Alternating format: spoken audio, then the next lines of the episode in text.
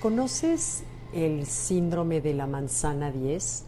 Te platico. Había un cazador, llevaba dos días sin cazar nada y estaba muerto de hambre.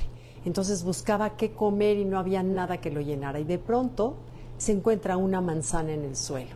Toma la manzana con tal emoción, la huele, le da gracias a Dios y se la devora en un segundo. Sigue caminando y se encuentra con una segunda manzana.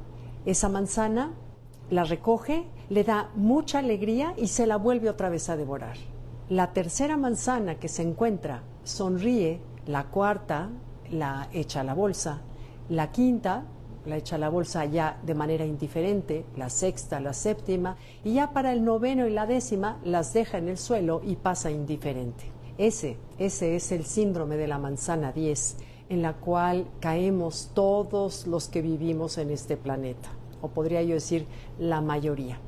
¿Qué sucede? Que nos acostumbramos a todas las maravillas que el mundo ofrece, que solamente aprecias cuando estás en la cama de un hospital o cuando estás enyesado de algo o cuando estás lejos de tu familia no te das cuenta de cuando estamos ahí y tenemos la capacidad de movernos, de respirar, de saborear, de oler, de cantar libremente, de cuando estamos llenos de salud nos acostumbramos y entramos en un estado adormilado donde ya no ponemos atención a esos detalles. Entonces solamente despertamos de pronto, así como despertaditas picos en nuestra vida diaria, cuando quizás salimos a la naturaleza y nos maravillamos por algo, o cuando estamos enamorados, te has dado cuenta cuando estás enamorado como todo cobra más brillo, o cuando escuchas una música que te fascina, o entramos a lugares sagrados, en ese momento como que entramos en el presente, en el aquí y ahora, y entonces la vida cobra más brillo y el sonido, etcétera.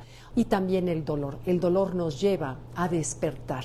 Pero observemos a los niños. Los niños en verdad en este sentido son grandes maestros porque ellos siempre están atentos, se admiran de todos los detalles, aprecian, se emocionan con todos los detalles, tonterías, que nosotros los adultos ya lo vemos así como, ah, son niñerías, y pensamos que nuestra manera de percibir el mundo es más válida que la de ellos habría que aprender tanto de cómo se admiran y cómo se emocionan con todos los detalles de la vida.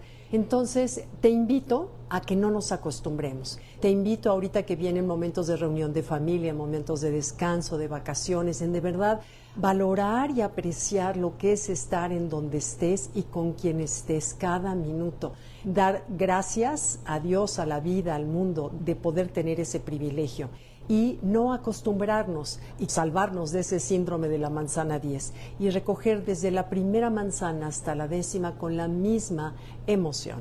¿ok?